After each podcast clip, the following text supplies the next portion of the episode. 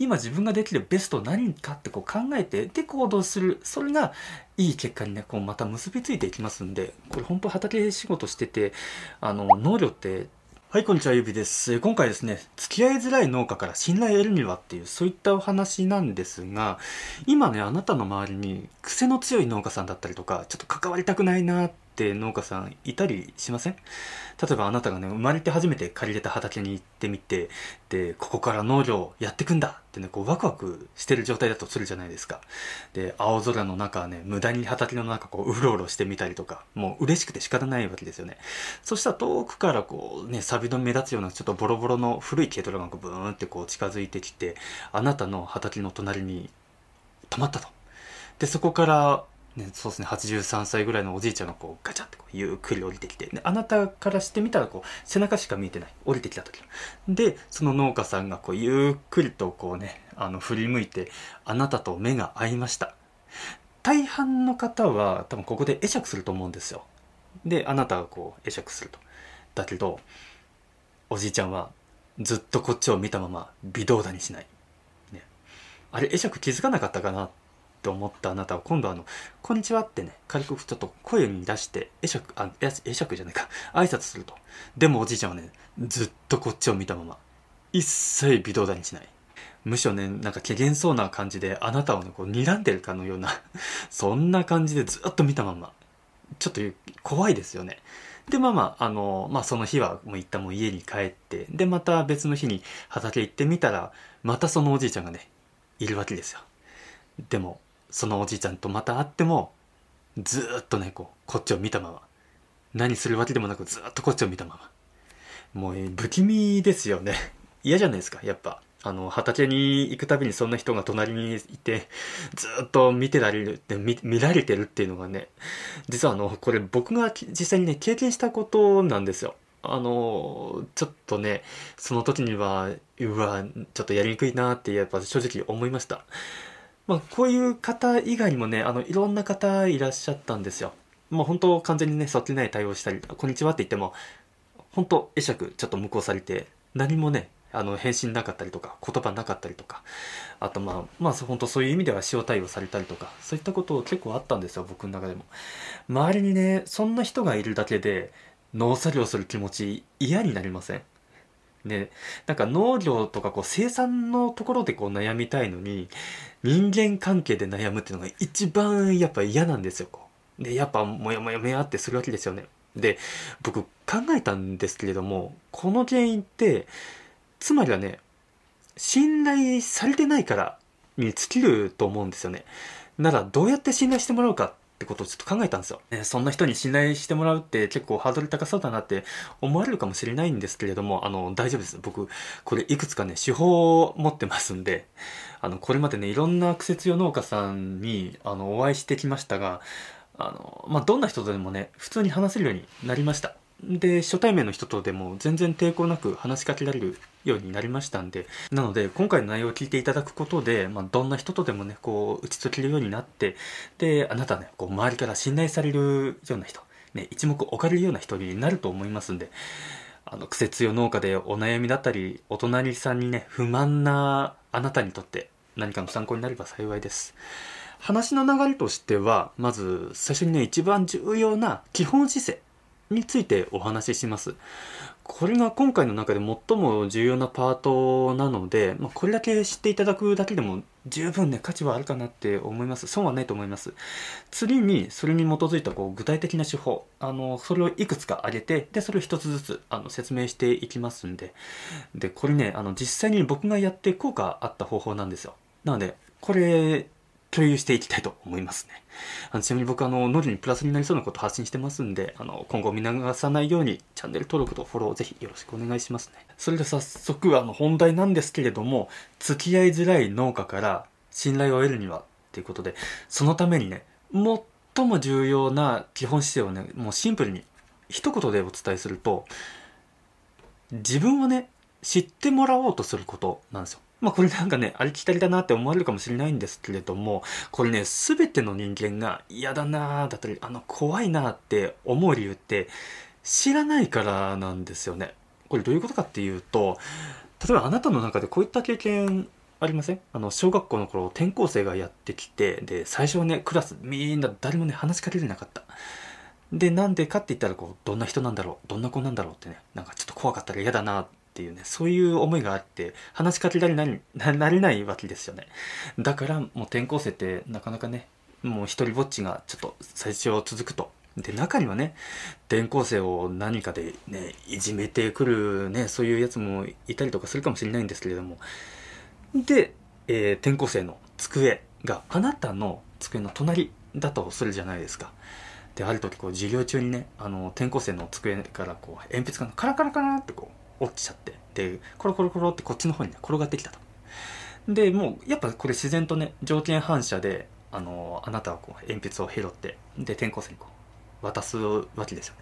で、その時に、やっぱ自然とでこう、鉛筆を拾った時に、その鉛筆を見るわけですよ。実際、実際ね。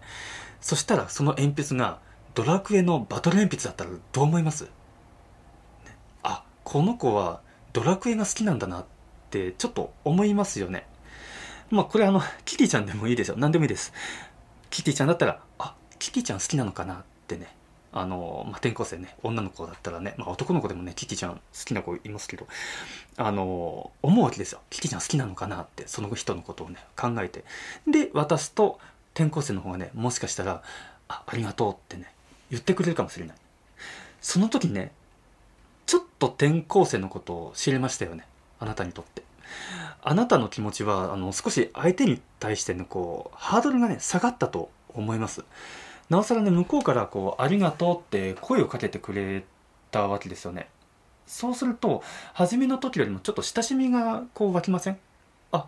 なんかこういう感じの子なんだなって、なんか空気はつかめますよね、相手から。で、この小学校のエピソードでの今感じ取ったあなたの気持ち。これがね、話の冒頭でお話しした畑でじっと見てるおじいちゃんの気持ちと全く一緒なんですよ。最初はね、話しかけられないんですよ。あの、おじいちゃんは。もう遠くからあなたを見てるしかできない。だってあなたのことね、何も知らないんですもん。どんな人なんだろうってね。あと、怖かったら嫌だなってね、なんかやっぱ思ったりするわけですよね。だから、じっとね、おじいちゃんはあなたのことをこう、睨むかのごとく、こう、見てるわけですよ。だけど、まあ、ちょっとでもね、あなたのことを知れる、なんか要素があると、そうすると、おじいちゃんも心のね、ハードルがちょっと下がるっていう風になるんですよね。もうね、ちょっと極端にしますよ。極端にお話しすると、おじいちゃんにとってあなたはね、エイリアンなんですよ。地球外生命体。ね。いや、なんだこいつはってね、やっぱなるわけですよね。おじいちゃんね、もう微動だにせずにこう、じっとあなたを見てるわけですよね。だって仕方ないじゃないですか。あなたエイリアンなんですから。ね。何者だ？ってね。怖いことしてこんかなって、こうずっとこう見るわけですよね。様子伺うわけですよね。なので、あの、ま、おじいちゃんにとってね、それがその、ちょっとエイリアン言い過ぎなんですけれども、地球外生命体言い過ぎなんですけれども、村、地域からの、ん？地球外生命体だから、えっ、ー、と、地域外生命体 村の外の人間がエイリアンなんですよね。もう、この地域で村で見たことのない人間に対して何者だ？ね。なんか怖いことしてこんやつかなってね、こう、やっぱなるわけですよ。だからね、じっと見てる。やっぱね、ずっとこっちはね、あの、身構えるスタンスになるわけですよ。これってあの、本質みたいなところはあると思うんですけれども、なぜ人はね、虫を怖がるかとか、結構虫嫌いな方いるじゃないですか。これ、もう理由はもう虫のことを知らないからなんですよね。どういう動きをしてくるかわからない。どういう感じに生きてるのかわからないっていうのかな。うん。得体の知れないものをこう目の前にするからやっぱ怖がっちゃうわけですよ。でも一旦知っちゃえば、まあ、まあ、興味が湧くというか、ももしくはその行動のね、こう、こういうふうに動くんだっていうことがわかるから、あの、だんだんね、その虫に対してハードルが下がってく。っていう、そういう過程を踏むんですね。まあ、つまりね、まあ、何が言いたいかっていうと、自分のことを知ってもらうことで、相手のね、心のハードルが下がるっていう、ここなんですよね。もう一度言うと、あの、自分のことを知ってもらうことで、相手の心のハードルが下がります。はい。あの、これがね、基本姿勢なんですよ。じゃあ、この基本姿勢は分かったと。あの、相手に自分のことを知ってもらおうってことねってね、あの、理解した上で、続いてね、ここから具体的な手法これをお伝えしていきます。これ僕がね、実際にやった手法で効果あったんで、これ紹介しますね。あの、実際に周りの農家さんと打ち解けた手法は、えっ、ー、と、次のね、こう、7つ、今から言いますね。えー、1つ目、自分から挨拶。2つ目、飲み物を渡す。3つ目、畑にとにかく出る。で、4つ目が、えー、JA でちゃんとしたものを出荷。で、5つ目が地域の行事に参加。6つ目が飲み会に参加。7つ目、無償で手伝う。ね。ちょっと多いですよね。こんなにやりたくないよってね、思うかもしれないんですけれども、あの、どれか、全部やるとは言わないんで、どれかあなたの中で、あ、これできそうだなっていうものをこうやってもらえるだけで違うんじゃないかなと思います。でもね、特にね、最初の一つ目がね、もう、これさえっていう感じです。これさえやってれば結構いいんじゃないかなって思うんで、これ紹介しますね。一つ目が自分から挨拶。もうこれだけでいいです。もう相手から挨拶してこないかなとか声かけられないかなって待つんじゃなくて、もう自分から挨拶しに行く。もうこれだけで全然変わりますよ。でもね、まあ最初のエピソードでね、こんにちはって挨拶して、おじいちゃん微動だにしなかったじゃんってね、あの思われるかもしれないんですけれども、これね、もうさらにちょっと付け加えますよ。大きな声で挨拶しましょう。大きな声で。元気に挨拶しましょう。で、どれぐらいの大きさでってね、思われるかもしれないんですけれども、例えば、あの、畑でこう、中心でね、こう農作業してて、何でもいいですよ。僕、果物農家なんで、えー、木にね、脚立かけて、で、ね、1メーターぐらいのところでこうカタカタカタカタこう実を落とす作業こうしていく中でもう遠くの方に畑の外側にこう道があってそこを散歩してくる方、まあ、農家さんだったりとか、まあ、そういう方がいるじゃないですかその人に対して「こんにちは」ってあの聞こえるぐらいの大きさこれぐらいの大きさで、え、っと農家さんにもねあのお話しする声がけするともう大抵はいきます大抵はいきますこれね僕が法人にいた時にね社長からまず真っ先にね教わったことなんですよ。もうとにかくお前から挨拶しろと。何も気づかないであってもお前から挨拶しろと。そういうことをねもう結構これはね教わりました。で大概あの僕これ経験談でたくさんこういろんな人に「こんにちはこんにちは」ってねもうバカの一つ覚えみたいにこうやってたんですよ。こちらからね元気に挨拶するとね向こうは必ずね会釈はします。もう必ず会釈はします。相手からしてみたら、あの自分に対してこう好印象を与えられますんで、あの、もうそこでね、あの信頼というポイントをね、相手から得られるわけですよ。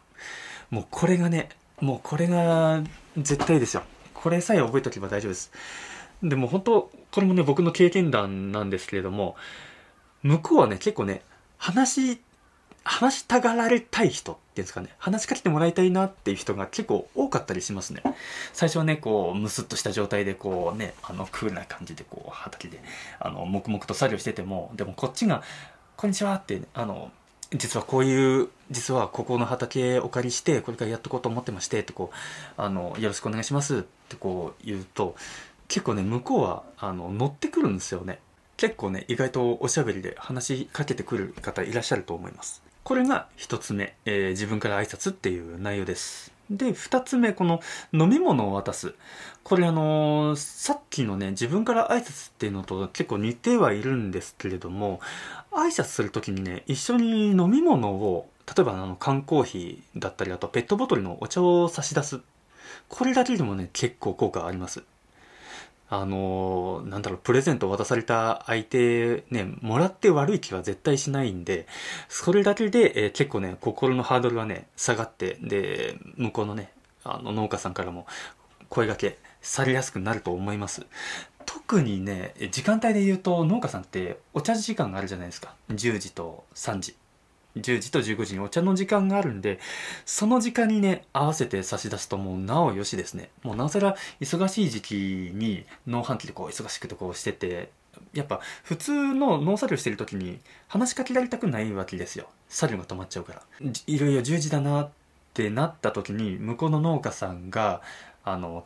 手を止めてなんかこう軽トラとかでねあの飲み物とかなんかお茶菓子とか椅子とか取り出したそのタイミングでこっちからさっとこう渡すっていうこれが一番結構いいと思いますね。で、ちょうど相手としては、このね、ちょうど休憩したいなって思った時に気が利くねってなるわけですよね。それでね、その流れで、えどこから来たの？だったりとか、あこういうことをやってたんだ、みたいな、そういう話につながって、で、自分のことを知ってもらえるわけですよ。もう、とてもね、いいチャンスになります。お茶をね、差し出しました、これ。でもそんなこと言っても、ね、どうやってこのお茶 持っとけばいいんだろうとか、ちょっと、ちょっとわかんないと思うんですよ。具体的にお伝えしますと、1ケース、あの、缶コーヒーとか、1ケース、あの、入ってるやつあるじゃないですか。あれを、えっ、と、助手、助手席でもいいですし、まあ、後ろでもいいですよ。荷台とか。そこに常に置いときましょう。それだけです。そうすれば、まあ自分が飲みたい時にもこれ、まあ飲めるし、あと、そういう農家さんが休憩時間っていう時にさっと持っていける。もうこれだけでね、もういかなる時でもね、こう気が利く人間に早変わりしますよ。もうね、信頼という名のポイントがね、たまりますんで。これが、えー、2つ目、飲み物を渡すっていう内容ですね。で、3つ目、畑にね、とにかく出る。これあの、以前、えー、っと、お話しさせてもらった借りちゃいけない畑の中のエピソードでもちょっと話したんですけれども、あの、なんだろう、これ条件の悪い畑だったりとかで、こう畑作業ね、すると。で、黙々とね、毎日毎日その畑に出てるだけで、もう周りからね、信頼されるわけですよ。もう結構これ楽じゃないですか。楽にこうポイントかけせれるというか、信頼というね、あの、積み重なっていくって、これはもう畑に出てるだけでいいんですから。もちろん農作業もします。で、農作業して、で、しっかりね、収穫まあ、作付けして収穫して、で、まあ、農協さんなり、どっか、まあ、直売所でも。どっかにあの出荷すると。そういう一連の流れ、あの、お金を生み出すその流れを作るっていう行動だけでも、もう全然見る目変わってきますんで、もう、これが、まあ、そうですね、農家として認められる意味での本質じゃないかなって思いますね。で、やっぱこう、作付けしていったりとかね、こうやってると、向こうもやっぱ興味湧いてくるわけですよね。どどんな感じでやってるのかなってね。で、覗きに来たりとか。それだけでも向こうの心のハードルっていうのはちょっと下がってますんで、そのタイミングである程度ね、こう、じわじわいきなり行くんじゃなくて、まあ、じわじわじわじわこうね、えー、緊張、空気をね、こう、ほぐしながら、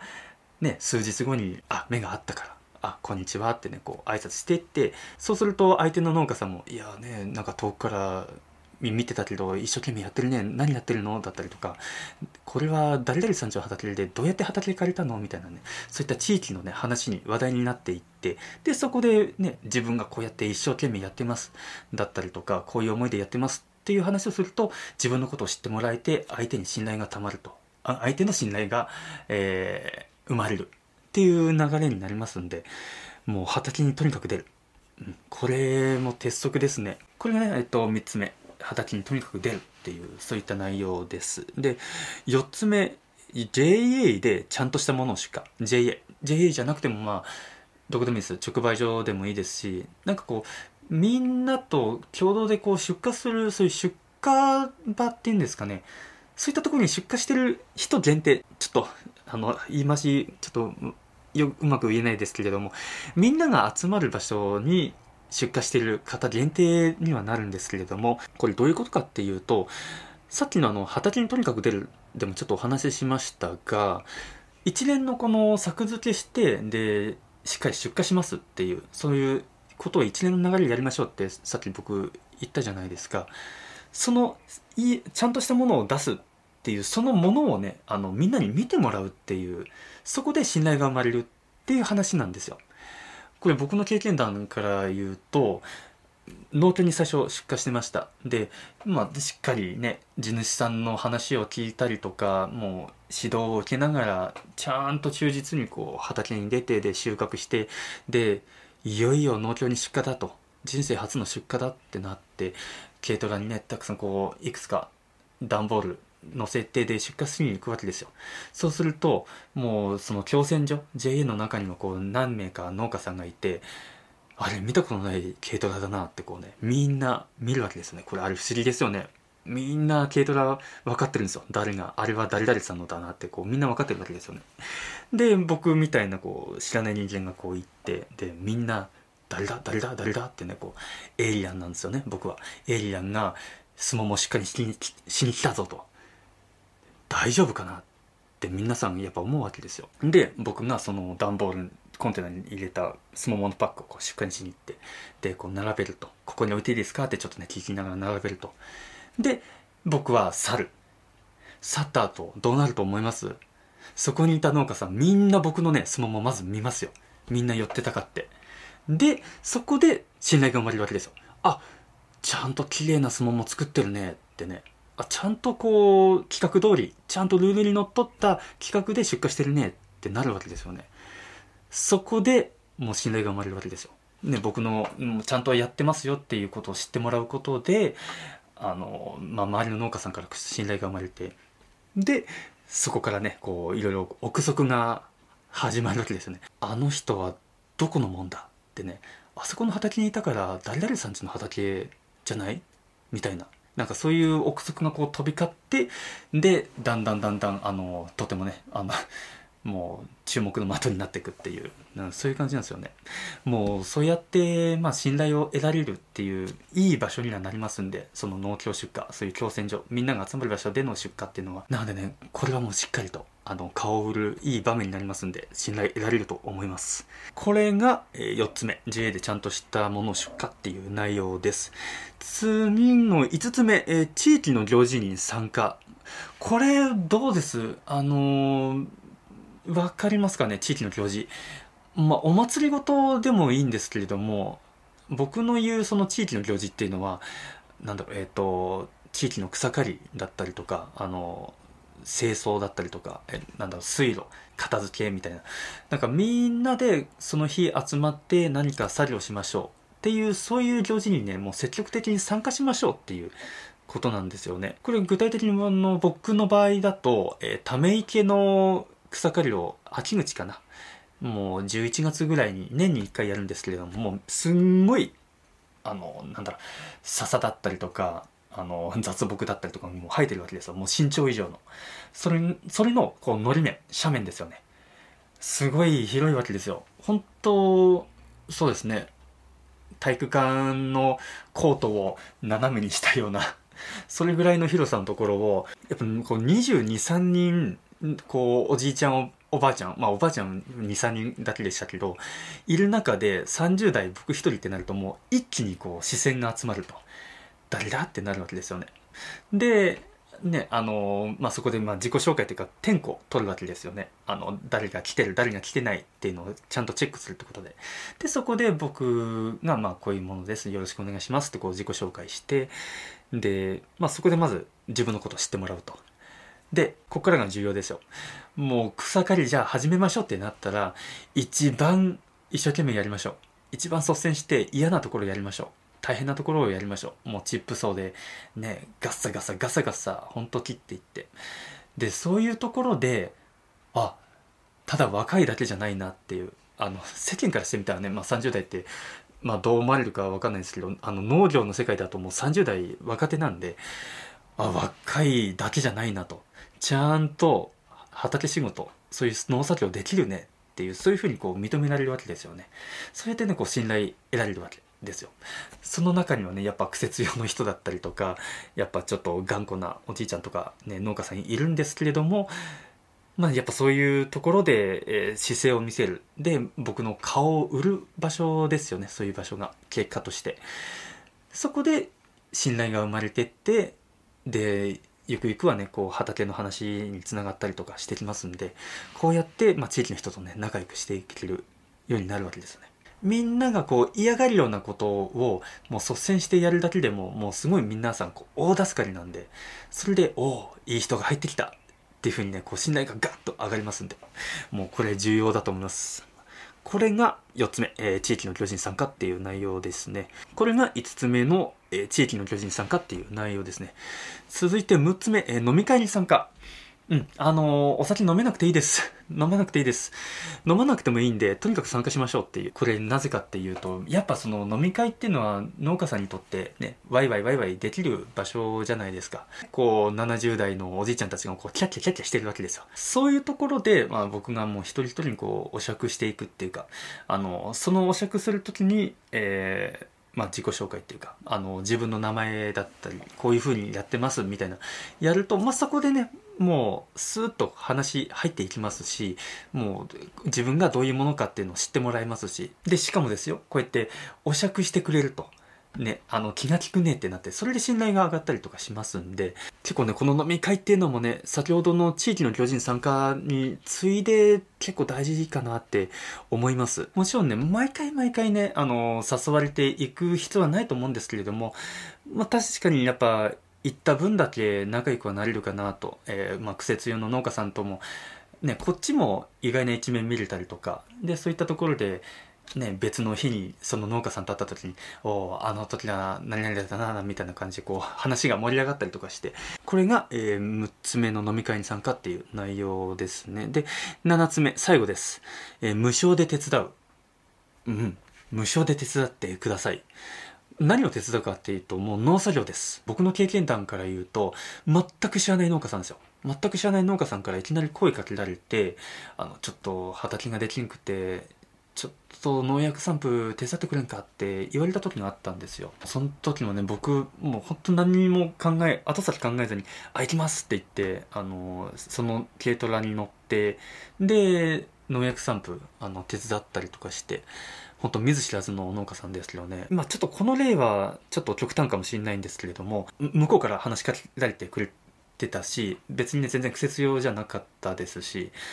だけど、なんだまあ苦節用だなっていう思われる農家さんとかであっても、あの、なんか畑でなんかちょっとトラブってたりとか、ちょっと困ってたりとか、そういった時にはね、もう積極的にちょっと声掛けして、で、やりますよみたいな感じでやるともう一気にねあの自分のことを知ってもらえますしで助けてくれてありがとうっていうそういうふうにやっぱなるわけですよね。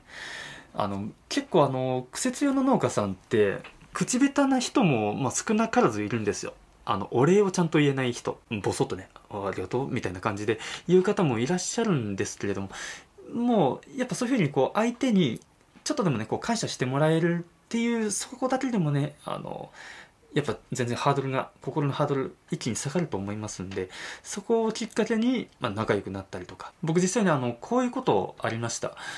ある畑でこうスモモの摘果をしていこうと。で、